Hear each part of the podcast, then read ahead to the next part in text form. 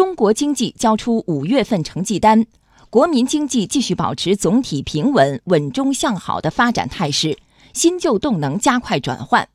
专家分析，新旧动能转换提升了产品和服务的品质，让人民群众更有获得感。央广经济之声记者王建帆报道。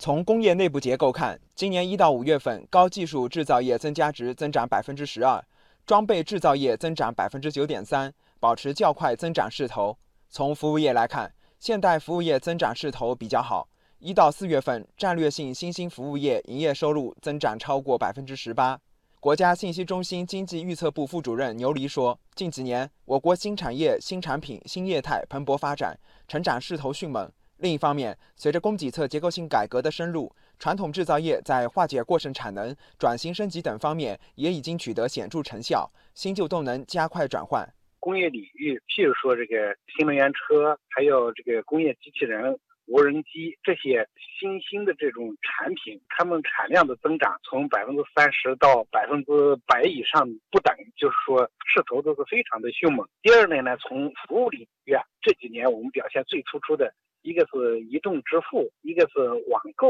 然后再加上信息服务类的一些，包括这个滴滴啊、共享单车啊这些方面，势头也是非常的迅猛。从消费市场运行情况看，一到五月份，全国实物商品网上零售额同比增长百分之三十，增速比上年同期提高三点五个百分点，占社会消费品零售总额的比重升到百分之十六点六，比上年同期提高三点五个百分点。中国贸促会研究院国际贸易研究部主任赵平分析，网络零售保持持续增长，就是新旧动能转换在消费领域的一个体现。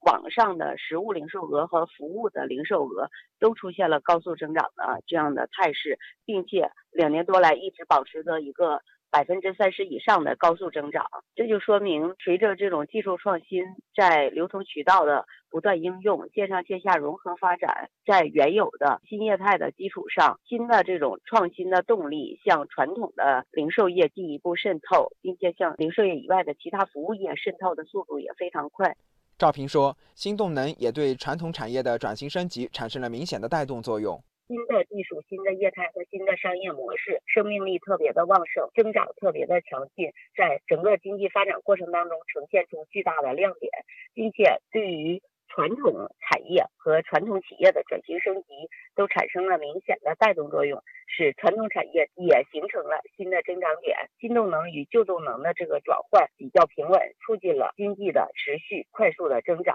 改革开放以来，我国经济建设取得了巨大成就。GDP 规模位居世界第二位，制造业产值位居世界第一位。但是，我国经济发展的质量建设相对滞后，中高端消费品、关键工业品零部件、核心技术供给相对不足。牛黎说，新旧动能转换将有效提升产品和服务的品质，从而让人民群众更有获得感。传统的体育，主要是以中低端为主，恰恰老百姓有效的这个需求得不到满足，所以呢，我们现在迫切需要加快这个新旧动能的转换，来提供有效供给。牛李指出，未来新动能的增长潜力巨大，下一步要加强知识产权保护，加大减政放权力度等，促进新动能更好的成长。像新能源车啦、无人机啦，增量抵消不过我们传统制造领域啊调整减下来的量，所以呢，特别是我们对于高端的装备制造啊，对于高新技术这些方面，